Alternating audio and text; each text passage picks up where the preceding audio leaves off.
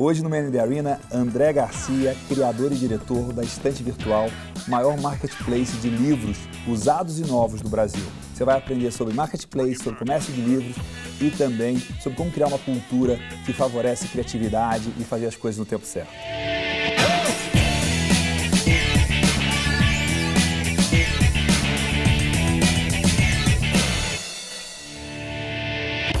André, você tem uma experiência bastante grande antes de empreender e conta um pouco como é que foi essa história aí do André antes da estante, o que, que você fez e o que, que você aprendeu nesse processo que te ajudou a construir a estante. Tá.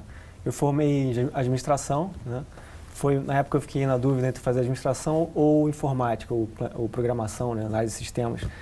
É, tive uma influência muito grande do meu pai. Desde, desde pequeno ele me estimulou a olhar os negócios, é, restaurante ou qualquer serviço que a gente usava, ele me estimulou a olhar criticamente, ver legal. o que estava legal, o que, que, podia ser melhorado. Né? Então eu cresci com esse, com esse coaching aí de marketing de serviços é, do meu pai. Né? Então escolhi administração, é, estagiei em marketing e segui marketing. Né? E aí foi de bancos de investimentos, é, é, energia e teles, por último. Né? E, por último, é, nessas últimas teles estava lá em inteligência de mercado, planejamento estratégico e tal. Mas estava frustrado né, nos últimos anos, vendo que é, se eu fizesse muito bem meu trabalho, eu ia conseguir roubar 0,1% da operadora A para a operadora B, que era que eu estava, e no fundo eu não achava que isso ia trazer nenhuma transformação razo razoavelmente. Você receber seu bônus, mas é, não, não, ia mudar nada no mundo, né? Então, é, me frustrei assim como um marqueteiro que quando eu escolhi marketing eu imaginei criar novos produtos e serviços. Mas eu vi que na realidade a criação era até a página 6, assim. Às vezes eu falava 8, agora eu estou reduzindo, cada vez a página... Mil páginas, assim, é. né? E aí, a, depois desse processo todo, desse, desse, todas essas experiências com marketing, eu, eu resolvi seguir uma carreira acadêmica é, que seria escolher entre psicologia, filosofia e tal. Acabei escolhendo psicologia social aqui na PUC de São Paulo, né, uma, uma linha de pesquisa aí mais como um filósofo. Né? Só que aí cheguei aqui e não consegui a bolsa. Estava né? assistindo aula, saíram pouquíssimas bolsas. E o, o engraçado é que o, a, a, ideia da estante surgiu nesse processo em que eu estudei para esse mestrado. Tive que ler mais de 100 livros durante um ano. E mais mesmo, não é, não é, não é historinha não. E aí, nesses livros, tinham livros difíceis de achar. E alguém me falou, ah, vai, vai no sebo. Eu não era cliente de sebo. Né? E aí fui no sebo. Fui num um, dois, três sebos e não me adaptei àquela forma de busca. Achei muito rudimentar. A experiência é muito, muito moderna, então, né? É, é não, não conseguia, assim, é. É, não tinha o livro que eu queria, então eu não ia ficar batendo perna nos sebos. Né? Então, tive, ah, deixa eu olhar na internet se tem alguma, algum sebo na internet. Né? para resolver meu problema, não estava ainda pesquisando nada. E aí fui na internet e achei meia dúzia de sebos, né, que tinham sites e busca, só que eram caros. Né, e me chamou a atenção como outros 100, depois eu contei, só tinha uma homepage com foto e link de e-mail. Então aquilo me chamou a atenção em termos de desigualdade, né, em termos de oportunidade de, de achar livros. E eu, marqueteiro né, de, de longa data, eu pensei, pô, isso aí tem uma oportunidade. E o curioso é que eu precisava complementar minha renda do mestrado, que eu já sabia que não ia dar para me manter. Então, foi ao mesmo tempo pela experiência de pesquisa de livros e pela necessidade de complementar a renda que eu tive a ideia da estante. Mas também tem uma história de que, acho que a sua família né, tem um histórico também na área, não é? Sim. É, e acho que juntou tudo isso, acho que tudo potencializou e facilitou a, a tua visão né, provavelmente, né? E é. aí, quais foram os primeiros passos práticos é, que você tomou para fazer a estante sair do, do, papel ou do sonho? Tá. A primeira coisa foi pesquisar esse mercado, fui visitar esses sites todos e, e catalogar. Eu comprei guias de sebos, tinha dois guias de sebos na época, livrinhos ah, mesmo. isso? É. Uh, e aí fiz um banco de dados com eles todos, aí, de modo que eu já soubesse quando lançar, que quando lançasse o site eu já sabia como disparar e-mail marketing, espalhar mara direta e ligar também. Né? Isso foi mais ou menos uh, durante Isso é que um... ano? Foi 2004, setembro de 2004 eu tive a ideia. Só uma pergunta, você falou antes de, de, de escolher qual a, a, o curso superior que você ia fazer, você falou que poderia ter escolhido programação e tudo mais. Você tinha experiência com tecnologia também? Eu sempre fui um micreiro muito, ah, tá muito safo, mas eu não era programador. Uhum. Eu, eu aprendi programação para fazer a estante. Tá bom. Em setembro de 2004 eu tive a ideia E aí, durante um mês, eu engoli alguns livros de programação. É, eu estava num ritmo de leitura muito forte, como eu contei para vocês, né? É, e eu brinco que eu passei de Freud para JavaScript e foi muito fácil. Porque se você entende, tem filósofos que são muito mais complexos do que as linguagens que mais complexas. É. JavaScript mim é mais complexo. Uhum. Então eu fiquei um, um, mês ali aprendendo intensamente, comprei um livro que dizia aprendendo é, CGI para a internet em uma semana. Tinha um capítulo de manhã, um capítulo de tarde, e assim uns dias. Né? Então, um mês aprendendo e depois eu comecei a fazer né, e ao mesmo tempo planejar o serviço em termos de marketing na minha cabeça. Foi um ano nesse processo que foi um sabático que eu tirei no quartinho de, eh, trabalhando no quartinho de empregado na casa do meu avô. E que aí legal. nasceu a estante depois de um ano. Isso você já tinha acabado o mestrado? Na verdade, o mestrado eu, eu, eu, mal comecei, porque eu não conseguia a bolsa. Né? Então... Agora uma dúvida, né? Hoje em dia, como está é, tá na moda, né? Startups de tecnologia, né? É, lançar produto rápido, né? É, escolher sócios, tudo mais. Quer dizer, você fez em um ano e sozinho tudo. Foi. É isso, né? Foi. Você não foi buscar um, um, sócio que fosse bom de tecnologia e você cuidava da parte de negócios. Foi tudo junto. É, foi uma, foi uma jornada bem solitária nesse ponto. Né? Não tem aquele cofundador, aquele, aquela dupla de fundadores, fui eu mesmo. Quase, quase na hora de lançar a estante, tipo, os dois meses antes, eu pedi um designer para me dar uma ajuda no logo, porque eu era, tipo, o design não era comigo. Uhum. É, eu tinha feito até um logo, mas, assim, era, era, era, uma comédia. Então, só tive essa ajuda. Agora, além disso, não. E quais, quais foram os, os desafios do começo? Porque, assim, hoje é muito fácil ver que você é um sucesso, é líder e tudo mais. Mas no começo, para pegar atração, como que foi o desafio? Tá. Eu acho que o desafio, antes do, de começar o site no ar, o desafio é você acreditar. Né? Porque você, você começa aquele, você tem aquela fagulha né, de inspiração, mas em seguida as pessoas começam a te falar que, aos poucos que você fala, não, isso não vai dar certo. Né? Ou isso é loucura. Né? Então o primeiro desafio que você tem é acreditar na tua ideia e sim, submeter ela a um ataque cético, que você tem que sempre submeter, mas você, você tem que seguir em sim, frente, você sim. acredita mesmo. Né? É, depois de lançado, o desafio é, é, é, que o negócio vai crescendo numa, numa taxa muito alta e você tem que contemplar isso em termos de serviço de atendimento, em termos de velocidade do site. Então, Tecnologia. você tem que, cres tem que evoluir crescentemente, constantemente. E desde o início o problema nunca foi arrumar novos clientes, foi ou arrumar novos é, sebos e tal. Sempre foi de infra, assim. Você não teve um início que você precisou quebrar a cabeça com marketing ou fazer alguma coisa diferente ou não deu certo no início? Assim, de, de, de zero sebos até, sei lá, 100 sebos, como é que foi tá. esse processo? O final do primeiro ano, que foi, foi lançado em outubro de 2005, no final de 2005 tinha já uns 30 e poucos sebos no ar. Né? Na primeira semana, quer dizer, depois de lançado, depois, em uma semana já tinha 12, que era o dobro dos sebos que tinham a sebo na internet, antes da, da estante. Né? Então foi muito rápido. É, a estante, esses primeiros que entraram, me contaram que já estavam esperando isso há muito tempo. Já era uma dor é. né, no mercado. Caramba, né? André, ainda bem que você fez. É. E aí tinha alguns que falaram assim, pô, já tive, eu tive essa ideia antes também. Então, pô, que pena sempre que eu não tem, fiz. Né? É, sempre tem isso. Mas o curioso é que, eu, eu costumo falar assim, eu acho que vocês concordam, a ideia é 1%. Sim, Sim claro. 99% transpiração. Sim, é. execução, né? É. Ideia é grátis, né? É. Ideia é muito fácil. Muito, muito bom. E assim, tem, tem alguma, alguma sacada, alguma dica, algum aprendizado de marketing que eu estou tentando extrair aí, porque você tem essa experiência grande de marketing pré-estante. Tipo, por que, que você fez de marketing que deu certo no início da estante? Tá. Assim, o que, que a gente poderia trazer para um de, de, de aprendizado para quem está começando uma empresa agora? Tá. É... Olha, foi o seguinte, a, a estante surgiu com uma proposta, um serviço efetivamente inovador. Eu não estava surgindo com com um produto que já existia, só que a minha marca era diferente ou minha, minha campanha era diferente.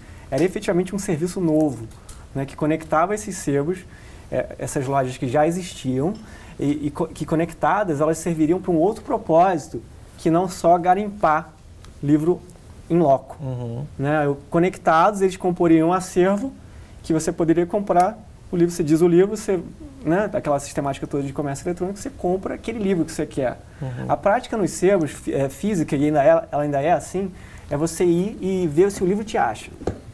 Isso também se é acha curioso. alguma coisa legal ali. Você vai ler no sebo e ver se acha alguma coisa legal para você hoje lá e Isso. tal. Você vai e na prateleira que... lá de marketing, ver se tem alguma coisa que, que, que tem de legal. Né? Essa é a prática. Uhum. Isso é o barato de ir no sebo. A descoberta, né? Isso. E a gente ac- totalmente acredita nisso. Tá? A gente não acredita em migração para o virtual, em fechamento de loja. A, gente, a, gente, a estante acredita que a loja é vital para o negócio. É, por, por esse contato com o livreiro que estimula a leitura, Uhum. tá? E mais do que isso, para aquisição de livros. Porque o livreiro compra, de, né, é um, é um, o sebo, né, o livreiro de livros usados, ele compra livro de pessoas físicas. E a loja é um ponto de captação. Hum. Então isso é crucial para o negócio. Ah, porque ele, ele compra estoque na loja. Isso. Interessante. Você Porque vê um pessoas- livro, vai lá, vende para As ele. pessoas vão lá e falam assim, ah, eu tenho um estoque de livro que não me serve deve vender por um preço muito baixo e alguém que faleceu, tem muito esse É. tipo de coisa de comprar o acervo Ou você quer fazer espaço na tua casa, ou você quer, tem alguns livros, meia dúzia que você já leu, você quer, Ou que você ganhou e não gostou. quer então. renovar. É. Interessante. É, e uma coisa interessante dele que falar isso aqui, que me veio que você falou assim, ah, do meu, da minha carreira de marketing, a minha frustração é que eu não conseguia criar produtos. E na verdade, quando eu pergunto para ele o que, que ele fez de marketing que, que foi bom para a estante, ele criou um produto que funciona, né? E que resolve um problema real e com isso você ganha atração imediata, porque Sim. você tem uma dor sendo resolvida. Sim. Né? Muito legal é, esse...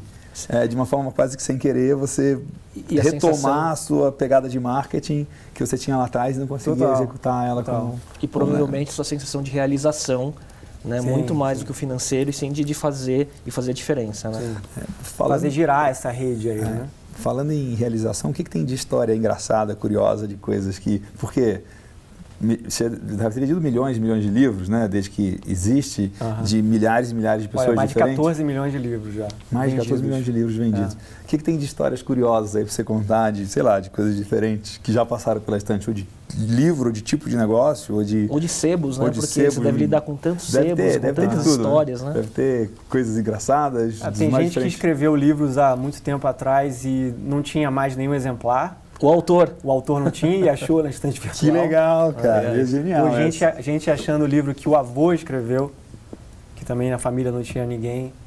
Ah, e isso falando de livros, livros raros e esgotados, né? Mas isso não é a maior parte do negócio. A maior parte do negócio são livros semi-novos. Né? Isso, isso é importante frisar, né? Porque as Não pessoas... são as ainda- raridades. Não, não, as É, pessoas ainda têm a idade. Quem de não é cliente, de preço, né? isso, quem não é cliente da- do, do mercado de sebo, de, de- de livreiros, acha que é só para aquela coisa, ah, aquele livro raro, procurando o sebo. Mas não é só isso. Né? O sebo hoje tem qualquer livro que você imaginar, inclusive livros recém-lançados, e por um preço super especial. Né? Então, é, tem uma série de, um- uma contingente imensa É de tipo um pessoas. carro usado, né? Você compra um carro usado porque ele é mais barato Sim. e te leva a uns lugares. Isso. É. E, e- e principalmente agora num contexto que a gente está, as pessoas precisam economizar, isso é até interessante. A estante, negócio vai melhorar. a estante é meio que imune às crises. Ah, Uma crise até fomenta nossas vendas. Sim. A gente tá que não crescendo- comprava em sebo agora vai comprar. Exatamente. A gente está crescendo de 20% a 30% em relação ao ano passado. Você vê, em plena crise. que interessante isso. Agora, é, quando você. É, assim, o seu canal de distribuição, até eu não sei como funciona agora, que vocês também colocaram livros novos para vender, mas falando de sebo, a logística deles, né? Tá. Então, como funciona esse papel de vocês também de educar o, o- o livreiro, né, o dono de sebo, para que a experiência na ponta final de quem está comprando, porque no final você. Se é, dá errado, o cara xinga a estante ou xinga o, o- o sebo? é, exato. E aí, como, os dois. e aí, como que é esse papel de educar, né? Porque você está formando um marketplace que você tem que fazer o melhor para o sebo também, né? Sim, sim. A gente tem um papel muito forte ni- nisso aí, que é catequizar esse sebo, que é treinar, Uhum. é que, é que preparar ele para essa venda online. né? O marketing de serviços. É. Atendimento. É, a gente entende que qualidade. o papel da estante não é só fazer uma plataforma e cadastra teus livros aí, vende aí, se der errado você se vira. Uhum. Não, a nossa curadoria é total. Tanto na, na- na- no acompanhamento da performance desses vendedores, que tem que ser legal. Não basta vender muito, tem que vender bem, com qualidade. Se o cara atende mal, vocês Isso, a gente- penalizam o cara. a gente É tipo penaliza. Uber, assim. Tipo, a, gente tenta, a gente tenta trabalhar para que ele melhore, mas se não melhorar, a gente realmente não continua a parceria. Uhum. Né? E, e, e quando dá alguma coisa errada, a gente se responsabiliza com o cliente. Então, se o livreiro não, não, não resolver, a gente resolve. Uhum. Então, isso é comum ter marketplaces que não se envolvem nessa hora. Né? E colocam até nos termos de uso dizendo, olha, você está comprando do vendedor, você compra sob, pelo teu próprio risco. Sim. A gente não acredita nisso. E isso acho que explica também a, o baixíssimo índice de reclamações que vocês têm, né? Sim. Acho que essa preocupação de vocês em fo fo formar um mercado profissionalizado e tudo mais. Total, né? total. Porque o, um livreiro que atende mal, isso, isso, isso queima o filme do, do, segmento, do, segmento marketplace inteiro. É. É. Né? E o que você pode contar assim de coisas que vocês fazem para educar o mercado de, de, de sebos ou de livreiro, não sei exatamente como você chama? Tá. O que, que, que, que dá para fazer para pegar um cara que está acostumado na lojinha dele, nosso meio arcaico, de não tem uma cultura de atendimento, de, né, de Sim. net promoter score, N coisa que o cara pode ter para ser muito bom em atendimento. Tá. O que, que vocês têm feito assim nesse sentido? O, a gente, essa, essa, essa política, essa gestão bem rigorosa, ela já é, os sebos já sabem disso, já de, É desde uma sempre. natural. Né? Então sabem que eles têm que, têm que atender muito bem. Além disso, a, a nossa comissão vai de 8% a 12%, é, conforme o volume que ele, que ele vende. Então, começa em 12% e vai caindo conforme as vendas aumentam. Uhum. Só que, desde que ele tenha índices de qualificação ótimos. Ah, sério. Entendi. Tá? Então, se, Então ele, você se ele tá- não é tem uma- um índice bom, ele, ele não tem desconto. Isso. Você Então, cria um algoritmo um aí, né? estímulo para o cara trabalhar melhor. Isso. Ele, ele paga menos para você se ele... Exatamente. Não, ele criou um algoritmo de qualificação. É. assim, né? ele tem que ter 97% ou mais de qualificações positivas para usufruir desse desconto progressivo na comissão, por volume de vendas. Né? Muito bom. Então está diretamente ligado ao bolso dele. Ele tem que, tem que vender, vender bastante, atender bem, porque senão isso tem impacto direto. Isso foi uma coisa que a gente mudou há uns dois anos. Né? E, e a gente entendeu que não bastava só a nossa curadoria, a nossa gestão, se isso não tivesse impacto Uhum. direto fazer nele. valer mesmo. É, então está ligado, né? tá, tá tudo conectado. E o que, que você vê, André, assim, hoje, é, você é pioneiro, líder né, no segmento no Brasil, no nicho, né? É, e você tem concorrência dos marketplaces mais genéricos, Mercado Livre, por exemplo, e outros que vieram na sua cola é, no nicho, né? Sim. Então, o que, que você vê é, do momento do mercado hoje e como que a estante está se é, inovando para se manter adiante do, no mercado, né? Tá. É, como você falou, tem concorrência, Uhum. sim, só que a estante tem aí, no segmento de livros usados, a gente tem 97% de market share. Nossa. Né? Os outros 3% são esses sites que surgem Aham. tentando replicar o modelo da estante. Eu acho que a gente tem um market share tão grande pelo pioneirismo, mas por um trabalho muito sólido, muito robusto Uhum. em termos de tecnologia, marketing e atendimento. Né? A concorrência parece entender que, que é, e a concorrência é super benéfica, tá? A gente, Claro. é, importante para fazer a gente Faz você ficar se ligeiro. sentir, né? né? competindo e, e que, e que não pode também se acomodar, mas é, entender que é só colocar uma plataforma no ar, não é. Uhum.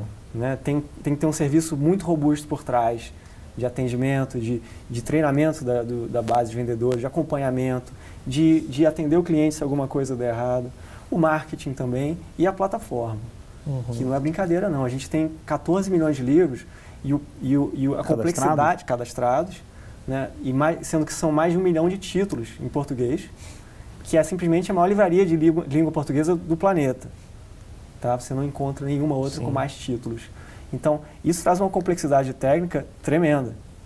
Né? A gente já foi chamado de Google dos sebos. Né? E hoje qual o tamanho da sua, da sua equipe de tecnologia? Qual o tamanho da, do- da empresa hoje? Não em faturamento, mas em, Tá. em estrutura, assim. A gente tem 60 pessoas.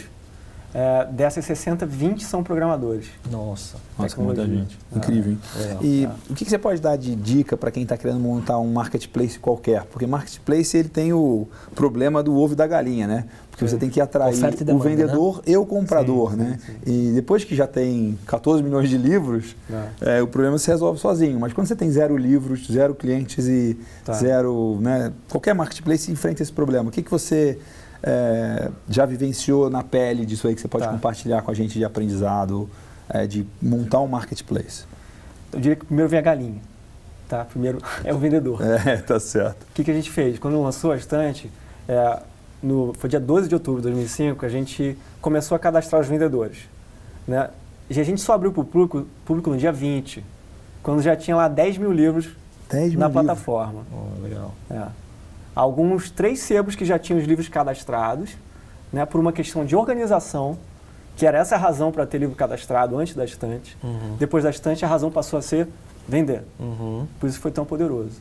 né? Então, é, você não, Não, pode pra- abrir o marketplace com zero mercadorias. Então, É, porque abre ele não antes. existe, né? é, abre antes, vende a ideia para a base de vendedores, potencial, e só abre para o público quando tiver um mínimo de Um mínimo para. diversão ali. Sim. Legal.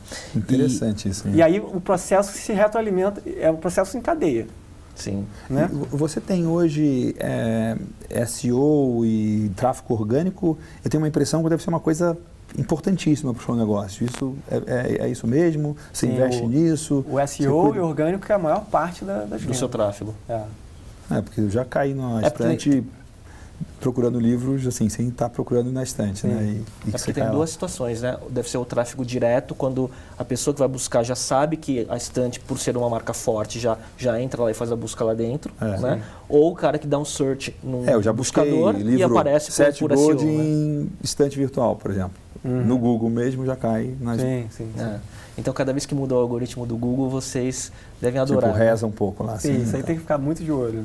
né? É, é da cauda longa, né, que a gente está falando, né? A gente tem. Mas tem é, é conteúdo original, ele produto. deve... A maioria dos problemas de SEO é quando o cara faz uma coisa que é mecanicamente falsa para gerar o É, tá tráfego. e na usando, verdade é, você é, não, você tem um estoque de hack, livros né? Sim, que sim. são livros mesmo, né? Ah. Então é, é É, conteúdo, conteúdo único, releva- né? é, Você conteúdo tem único milhões relevante. de páginas indexadas que são diferentes umas das outras e tudo mais, né? E todos os varejistas, grandes varejistas, estão seguindo esse caminho, né? De Sim. ter o marketplace dentro dele. Ah, é? exato, exato. É, os grandes varejistas do Brasil. Co- além Copiando da o modelo Amazon Amazon, assim, É, né? é. Então, e Ah. aí vem essa pergunta, né? Porque aí a gente tem os dois caminhos acontecendo, né? Então, vocês que começaram com marketplace especializados em sebo, Aham. né? E agora você tomou uma decisão de começar a vender livro novo também. Sim. E agora você está brigando com Livraria Cultura, Saraiva e Amazon e todo mundo, né?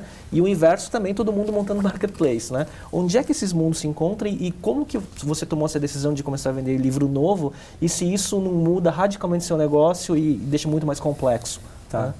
O livro novo, na verdade, foi uma decisão que os sebos tomaram alguns, alguns anos atrás, de no vácuo das livrarias de bairro que estão diminuindo, começarem a vender eles próprios, os sebos, né, esses livros novos mais vendidos. Né? E também entendendo que ter estoque de livros que não são nem os mais vendidos, mas, por exemplo, tem um sebo em, em BH, que é num edifício chamado Edifício Maleta. É a maior concentração de sebos do país, é tipo uma galeria de sebos. Incrível. É, tem um sebo lá que me falou, André, olha, tá vendo essa prateleira aqui? Todos os livros de Heidegger. É o maior acervo de Heidegger para pronta entrega do país. Você pode encontrar Heidegger, um filósofo, nas grandes livrarias online, mas para pronta entrega, aqui é o maior estoque. Então tem especializações também Ah, e é. tem os mais igual vendidos. loja de CD, cara especializado em rock, coisa do gênero, né? Isso, Então, nicho. Né? É, então os sebos tomaram essa decisão alguns anos atrás e a estante simplesmente contemplou essa categoria na plataforma. Que na verdade você, criou um sisteminha lá só para dizer que o, cara, que o livro é novo. Isso, Não mudou é um nada a sua flag, é um, plataforma e você- é um campo Uma numérico tagzinha, acabou. 01. Então, quer dizer, livro novo no mesmo canal que já, que já opera com você. Isso. E isso Legal. hoje é, um, é, é importante em vendas? em- 24% das vendas são livros novos. Que incrível. E quando hein? começou esse ano?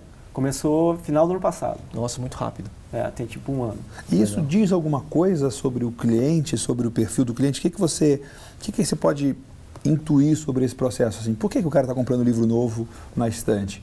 Porque é muito mais barato que na livraria? Porque o cara quer comprar livro novo? O que que é, qual que é a, a lógica, assim, tipo... Do Olha, mesmo jeito que você ia nos restaurantes e tentava entender se era bom ou não Sim, quando você era sim. pequeno, eu fico sempre me perguntando É. por que, que as coisas acontecem, né? Tá. Então, é... Eu acho que tem, tem um fator aí de consumo aí, de estimular o, o- a compra, na, as pessoas se sentirem bem comprando em pequenos, pequenos livreiros. Ah, e Né? estimula o pequeno negócio, aquele É, modelo do Sebrae. e teve até um modelo ético, agora, Exatamente, isso, que o legal. Sebrae fez aquela... ressaltou Dia do bastante. Davi, não é esse negócio que chama? Um- Uma Isso campanha? é, o Ricardo ia fazer, né? Mas foi uma campanha do Dia do Comprar do Pequeno Lojista que, os- que a Sebrae fez. Tal. Além disso, a gente tem um algoritmo de recomendação Ah, que é bastante mais rico do que das outras livrarias. Por quê? Se a gente tem uma cauda longa, tão, tão longa assim, a gente consegue dar indicações de uma singularidade maior. Enquanto que as livrarias eh, comuns, elas têm uma cauda mais cu- curta. Sim. né? Então, eu posso te recomendar, se você leu 50 Tons de Cinza, você vai gostar de eh, algum livro, algum, sei lá, Padre tal.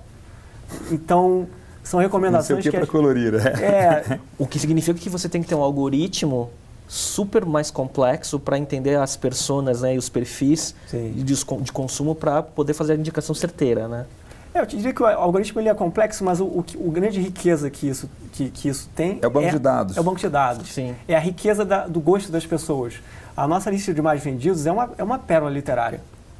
Você vê assim ah, é? livros assim fantásticos, que não é a é, lista das livrarias. É, tipo os mais óbvios dos óbvios. E, então tem lá Gabriel Garcia Marques, tem Saramago, então e usado tem livros que qualquer professor de literatura fica orgulhosa. Que legal. Minha e... mãe é professora de literatura, tá? vale lembrar também. E o... Que legal isso. É. E, e, a lista de mais vendidos usados e novos é diferente? Sim, sim. Interessante isso. É. E André, como que você vê uh, o futuro do conteúdo? Né? Que a gente vê é, conteúdo mudando para canais digitais, entrega sob demanda. Como você vê afetar o mundo de, de livros? Né? Porque, óbvio, a gente já vê e-book, né? mas você acha que o impacto é, vai ser grande para a leitura? Uhum eu acho que é preocupante. Uhum. Sem dúvida é preocupante, porque hoje o conteúdo, a gente não está nem mais falando só do conteúdo digital, né? ameaçando o conteúdo físico.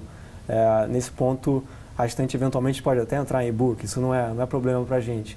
Mas o problema hoje é o conteúdo, conteúdo somos nós tweetando.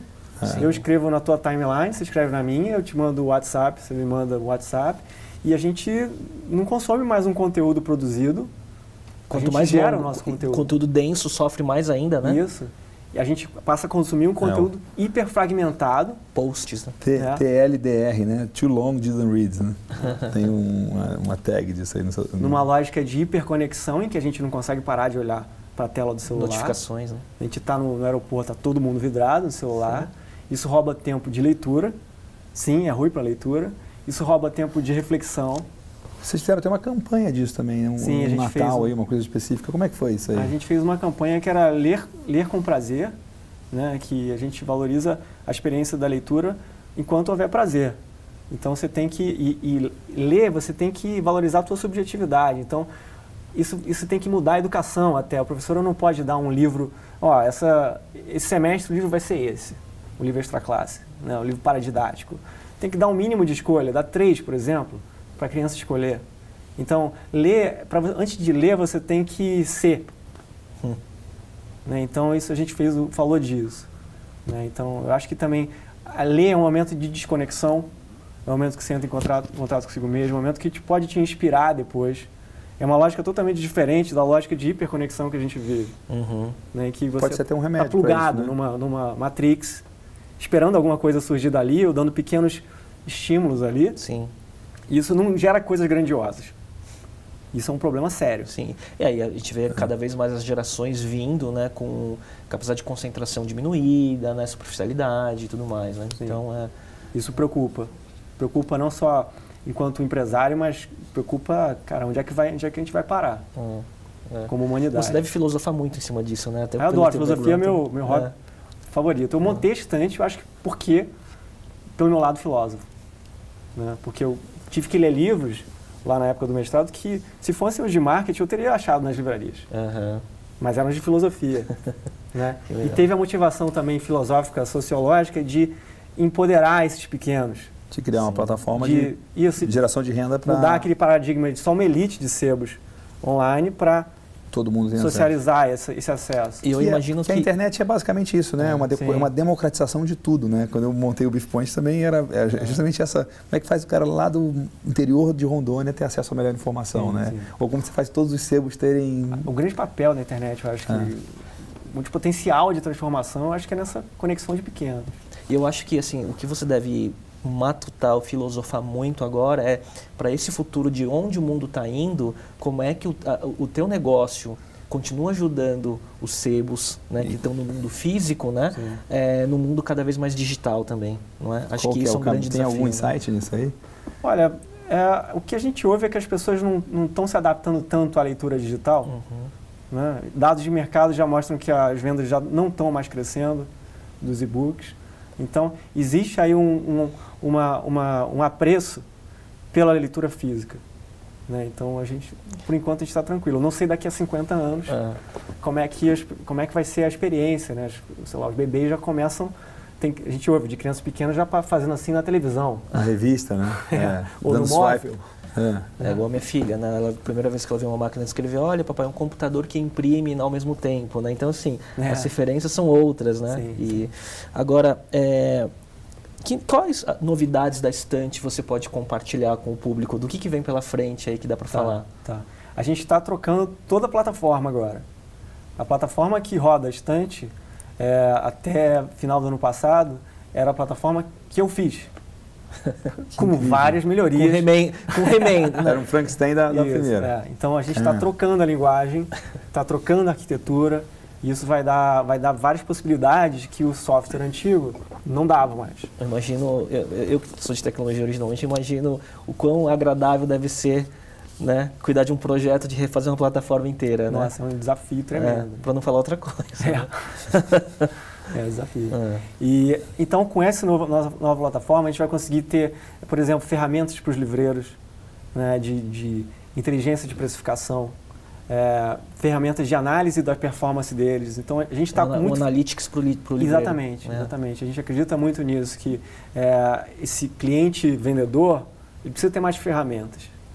Né? E isso são ferramentas que eu estou devendo para eles desde 2013, quando eu fiz uma viagem por 10 cidades e tive com mais de 100 sebos.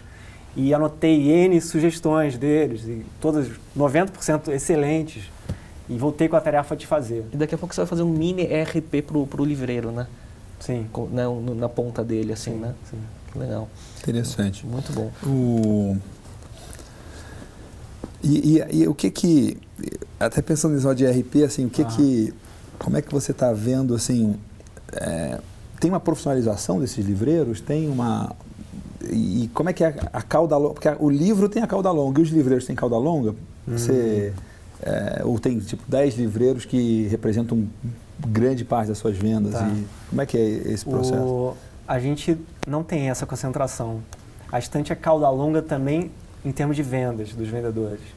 A pulverização é Isso muito grande. Isso é muito bom para você, né? É. E é, e é, um, é um êxito do, do ideal. Da proposta de, inicial. Da proposta.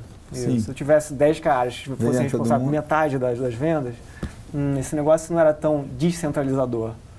Mas ele é, extremamente. Tem, eu não sei o número, eu não tenho de cabeça para dizer, mas são centenas os que vendem aí, por exemplo, 50% das vendas.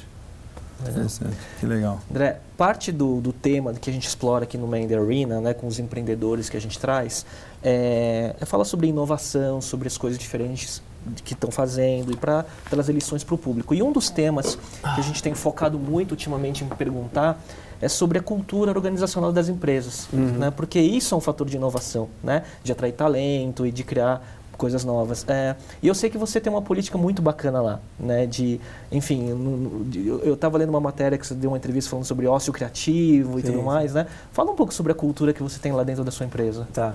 A cultura começa que a gente não contrata ninguém que, ou melhor dizendo, a gente só contrata pessoas que têm paixão pelo que a gente faz lá. A gente não, não, não, é, não, não acredita que, a gente acredita que tem que ser uma pessoa que tem motivação com que a gente, com o objetivo do trabalho. A gente Seja não quer conectado com aquilo. É, a gente não quer pessoas que estão motivadas com salário ou com qualidade de vida. Né? A, gente, a gente quer pessoas que realmente acreditem naquilo e vejam sentido. Então a gente está falando de significado. Uhum. Né? Como é que você testa isso? Ah, bom, entrevista. O cara tem que gostar muito de livro, o cara tem que gostar. Qual que, o que, que ele. Por exemplo, no meu negócio, o cara tem que gostar de carne. Tá. Né? O cara tem que gostar de churrasco e tal. Isso é fundamental tá. para ele ser contratado, para trabalhar comigo. O que, que, que, que é. O que, que você checa, assim? O que, que você quer saber se Passa por gosta? você, né? A última é. entrevista, né? Provavelmente. Eu né? não, não passo mais tudo por mim, ah. não. De gerente para cima, eu passo, passo por mim. Uhum. Abaixo de gerente, eu já, já deleguei isso. É. Uhum. Tem gente melhor que você para fazer essa... É, não, não, essa... dá, não dá. É o volume também, né? É, já começa a ser microgerenciar. É. É... Bom, como é que dá para saber? Eu, no início eu perguntava muito de que tipo que autores você gosta, né? Então tinha algum, de repente alguém que gostava dos autores muito óbvios, eu já já não olhava com tão bons olhos, uhum. mas eu passei desse, desse, desse ponto aí. Eu acho que isso era meio equivocado. Acho que o importante é, por exemplo, de repente o cara nem lê é, tanto, nem lê, ou lê quase nada, mas ele vê graça na, na no acesso para os comerciantes. Uhum. Né? Na, graça, na, na missão. O seu negócio né? não é só, só livro, né? O seu negócio é, não adianta é só, rede, é eu amo livros. É. A gente até fez uma bolsa na, na Bienal, que tinha lá eu, a coraçãozinho, livros. Né? Então não precisa só amar livros, ou pode até nem amar livros necessariamente, mas tem que é, se, sentir alguma afinidade com algum aspecto visceral do negócio, que pode ser a descentralização, essa pode ser a, o empoderamento econômico desses pequenos livreiros, uhum. enfim. Tem que ser pessoas que vejam significado naquilo. Uhum. Né? É, além disso, a gente tem uma, uma política de seis horas. Né? A gente trabalha por dia? É. Cara, que legal. Né? É. O fundamento foi de que oito horas cabem em seis. Se você tirar o cafezinho, o Facebook, né, a, a procrastinação, né, e, e, tirar também coisas que não importam, né, você pegar coisas que realmente você faria, gastaria muito tempo e que na realidade não são tão importantes, ou seja, escolher muito bem o que você faz e ca caberiam nessas seis horas. Né? Trabalhar focado, né? É. Que legal. Na prática não cabe. Na prática a gente precisa ter um pouco mais de gente para isso. Uhum. Mas o benefício é a criatividade, é o bem-estar. Né? Então é um modelo inovador aqui no Brasil. E, e ninguém então, enrola no serviço lá. Como é que é? A gente não dá espaço para isso não. E, e você expulsa o cara do escritório? Dentro, né? Você expulsa o pessoal do escritório? Assim, deu a hora, acabou, vai Sim, embora? Sim, a gente tem uma cultura de que acabou a hora, não é legal ficar muito depois, não. A gente não valoriza ah. você ficar a gente até ia 8. ser mandado embora de é. lá, cara. É. Ah, talvez eu trabalhe muito por incompetência. É, então. É. eu também, não. Mas, é. mas não é fácil. Assim, eu acho que ao longo do processo eu fui aprendendo que não bastava só ter esse modelo, tem que ter uma, um treinamento constante em cima dele, tem que ter uma, gerências muito bem, muito presentes no e time. E tem que repetir, né? Tem que repetir o, o mantra toda hora, né? Sim. senão a coisa não pega, né? Muito é. legal isso. O importante assim, é valorizar, é, mesmo que a, que a empresa não esteja em seis horas, as empresas que não estão em seis horas, é, valorizar o tempo livre como um tempo de criação. Uhum. Né? Então, o buffer para o seu cérebro funcionar quando você estiver no trabalho. Não só para descansar, mas para você ter inspirações. Né? Então, se você viver conectado o tempo inteiro, com o celular, WhatsApp pipocando toda hora, isso eu acho contraproducente. Uhum. Né? Se o fim de semana você não desligar. Sim. Então, é esse, nesse, nesse ponto que os, todos os teóricos do ócio, eu, eu concordo com eles. É, e é fato, com certeza. É. legal. É. É, eu concordo Eu não concordo que é tão fácil tanto. socializar a produtividade numa sociedade, ah. porque isso tem várias implicações políticas e dificuldades práticas. Mas que o ócio pode ser produtivo, eu concordo. E até eu, eu, vejo assim nesse como essa hiperconectividade, eu vejo uma tendência em muitas empresas, está virando moda, mas é, o fato eu, eu, acredito nele que é, é a, a, pregação de treinar mindfulness, né? E tudo como ferramenta de desconexão, porque a pessoa está tão no embalo, no momento da conectividade, da notificação, que não consegue. Então você tem que colocar um exercício de desconexão para a pessoa saber desligar, porque já não é mais natural para as pessoas sim, desligar, né? Sim. Muito legal. Entrando nessa pegada, assim, o que que tem, tem alguma coisa que você tipo, sabe hoje, assim, que você gostaria de saber lá atrás, assim, o que, que você tem de lição, de coisas que você já ah. vivenciou nesse processo que Tá. Eu gostei muito dessa, não, das seis horas, eu vou repensar muito minhas coisas, mas é que eu estou no caminho contrário. mas é legal ouvir isso e pensar sobre isso. O que, que tem de lição nesses dez anos aí distante? Tá.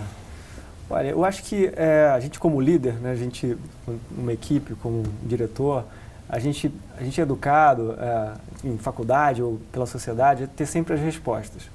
Né, e ter aquela, aquela potência de estar de tá com os teus gerentes ali e e vamos por aqui. E eu aprendi que ideias geniais podem vir se a gente colocar na mesa a coisa e, e empoderar né? gerência ou equipe e que as pessoas produzem muito mais e mais felizes se houvesse empoderamento. Então o líder, o líder não é o cara que sabe tudo, o líder é o cara que sabe, que sabe dar espaço para todos darem o melhor de si e deixa as ideias subirem. Né? Isso é muito, é muito radical é muito fácil falar, mas na prática eu acho que não é tão aplicado. Né? É, o dia a dia é, é, é, é muito complexo né? É. para você ter um negócio, principalmente no Brasil. Muito legal. Essa, mas também um, o problema disso é que a gente tem que tomar cuidado com o excesso de ideias.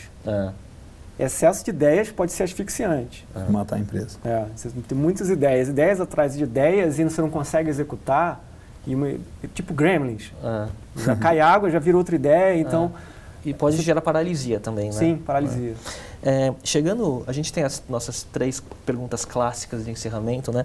A primeira eu tenho certeza que você vai tirar de, de letra, que é qual livro ou quais livros você gostaria de indicar para o público do videocast. lembrando que a gente está falando com empreendedores, inovadores e o pessoal tá. desse ecossistema. Aí. Mas pode ser qualquer livro. Né? Claro, né? claro. Tá. Até teve, é, não lembro qual, mas um dos nossos entrevistados deu um, um, falou sobre um livro acho que de filosofia que era um livro para empreendedor mesmo, né? Para hum. pensar e refletir, né? Tá. O, eu indico o livro chama Devagar.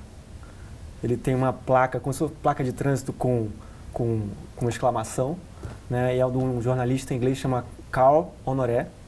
É um livro que fala dos movimentos que valorizam a desaceleração, como slow food, uhum. slow cities, é, e, e, sobretudo, isso baseado numa, num questionamento de que a velocidade ela, é, ela, ela, ela pode ser contraproducente em vários aspectos da nossa vida. Por exemplo, o insight para ele escrever o livro surgiu quando ele, ele, é, ele é pai, né, tem um filho de 5 anos, e ele viu um anúncio de é, histórias preliminares de um minuto, como uma coisa sensacional. Ele, a princípio, ficou super animado com isso. porque era um tempo que ele chegava em casa cansado, ele, pô, que legal, vou poder fazer uma, ler uma história em um minuto. E em um minuto meu filho vai dormir. Pois é, só que não, né? não, não vai dormir. Então, ele começou a pensar, e o livro todo é disso, é de um questionamento de o quanto a, a velocidade pode ser contraproducente. Nem sem, a velocidade não é benéfica se ela for aplicada em tudo é, educação, é, sexo, é, vida. É, comida, né? Comida. Então é um livro muito bem articulado, é, com, com, iniciativas práticas que conseguem exercer essa desaceleração e tornar a nossa vida melhor. Legal. Né? Eu só vou fazer um parênteses nisso. É, uma, uma resposta rápida só assim. Você é otimista em relação ao futuro de, de onde o mundo está indo com essa tecnologia conectando tudo? É, você acha que a gente caminha para um modelo mais sustentável de economia compartilhada, capitalismo, capitalismo consciente, porque o efeito rede permite tudo isso? E aí isso pode acontecer, essa tendência toda de repensar é, o tempo, né? Ou você acha que não? É, eu sou otimista, eu posso ser otimista se a gente conseguir é, enxergar as coisas criticamente. Não acho que a tecnologia e a hiperconexão tem que ser, é, tem que ser aceitas de forma irrestrita ou proliferadas de forma irrestrita. A gente tem que oferecer alguma resistência onde convém, onde, onde é importante. Uhum. É, então, nisso a gente, a gente sai de um, de um ponto, de uma valorização da tecnologia como uma tecnofilia, né? uma, uma coisa que, ah, é tecnologia, então ótimo, queremos, queremos tudo disso aqui uhum. ao máximo. Uhum.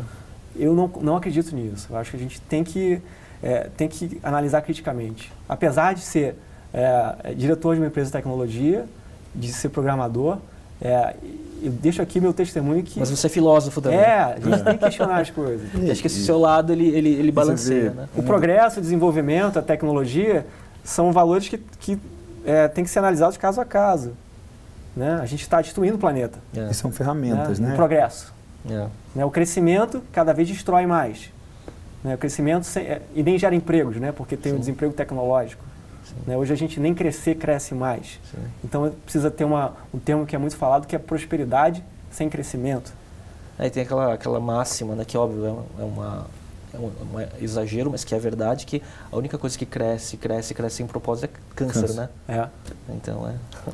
Aí tem várias coisas interessantes, sim. Eu, uma das pessoas que tem mais seguidores nas redes sociais, uma das 100 pessoas mais seguidas do mundo, é, tem lá, sei lá, 4 milhões de seguidores no, no Facebook, ele prega você te conectar, uhum, né? Você uhum. ter block time para você produzir, Sim. né? Você ficar lá x horas por casa. Então, para o cara conseguir fazer as coisas que gerou o grande sucesso dele no negócio que as pessoas estão gastando o tempo todo lá hiperconectado, foi desconectando, Sim. né?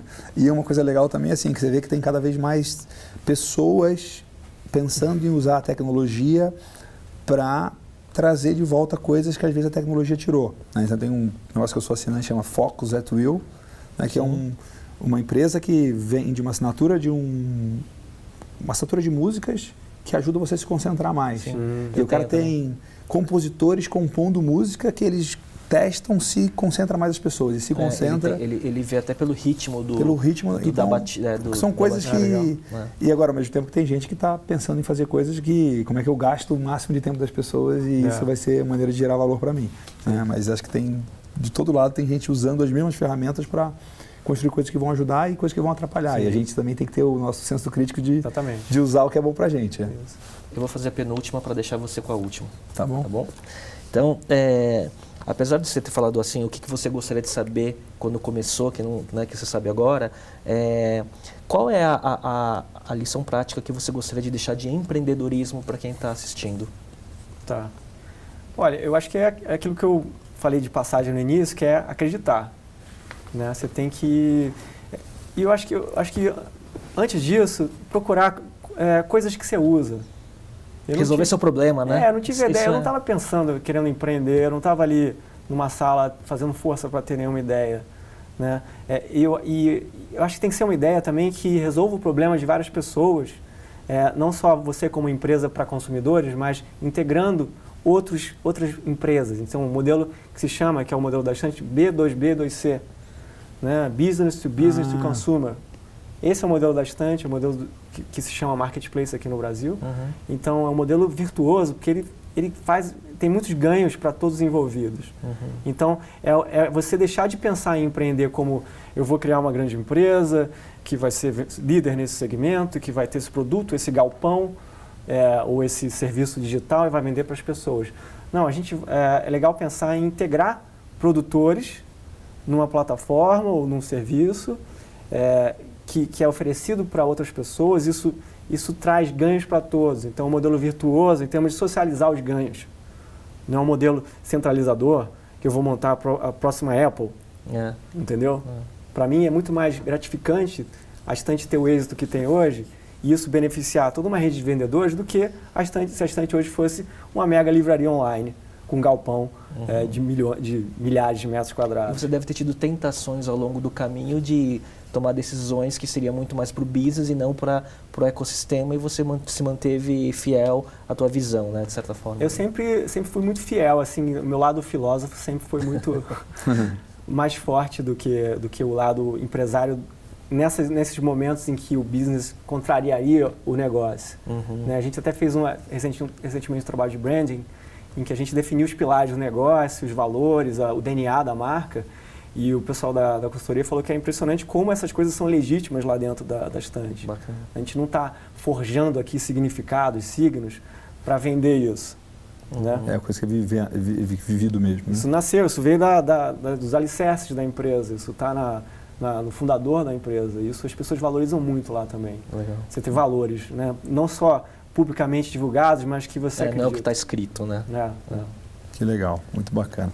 E a nossa última pergunta assim, é um desafio, na verdade não é uma pergunta, é um convite Tá. para você desafiar quem está assistindo o videocast, quem está assistindo, quem está escutando, né? alguma coisa que tire essa pessoa da zona de conforto, alguma coisa que ela possa começar a colocar em prática até o final da semana que vem Tá. e que você de alguma forma acha que se ela fizer ela vai ficar melhor de alguma forma. O meu desafio é ficar um fim de semana sem celular. Ah, perfeito. É um desafio quase impossível, mas é perfeito. legal. Hoje em dia. Que legal, um desafio no final de semana do trabalho às seis da tarde, só ligar o celular na segunda. na segunda, quando chegar no trabalho. Inclusive sistema de ligação. Tudo. É, Não, Desliga tudo. desligado, não é nem em modo avião, não, é desligado mesmo. Que legal. E Pra- de repente, quantas coisas podem surgir na cabeça E quem, boas, e né? quem fizer esse desafio, depois comenta na nossa página no Facebook que a gente vai, né, vai ter um post sobre isso. Que é Provavelmente legal. elas vão ficar mais criativas, É, vão ter mais... vão ter ideias. Isso, e você conecta com as pessoas que você está. É. Né? Você está no restaurante, outra- conecta, conecta outras ao vivo. redes sociais, né?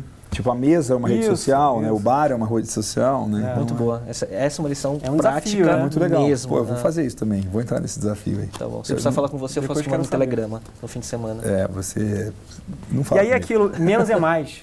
É. Menos é mais. Você não vai conectar com tantas pessoas, vai ter alguém que vai ter uma, um programa sensacional e não vai conseguir falar contigo. Sim. Tudo bem. É. É. Mas arma uma programação de antemão. Tá? Na semana anterior, fazer. Marca com um amigo, ó, sábado vamos fazer tal coisa. Tem- marca uma programação, porque você tem que mudar a tua temporalidade. Tá? Você tem que programar as coisas, Era não é a mais vida antes agora. de celular, Sim. né? Sim. Isso. É. E existia. Existia, claro, Existia. e Você não funcionava. vai ter o Waze. É. Então, você, É, né? a Daí gente- já, vê gente já pega o verdade mapa físico. Já teve isso, né? Legal.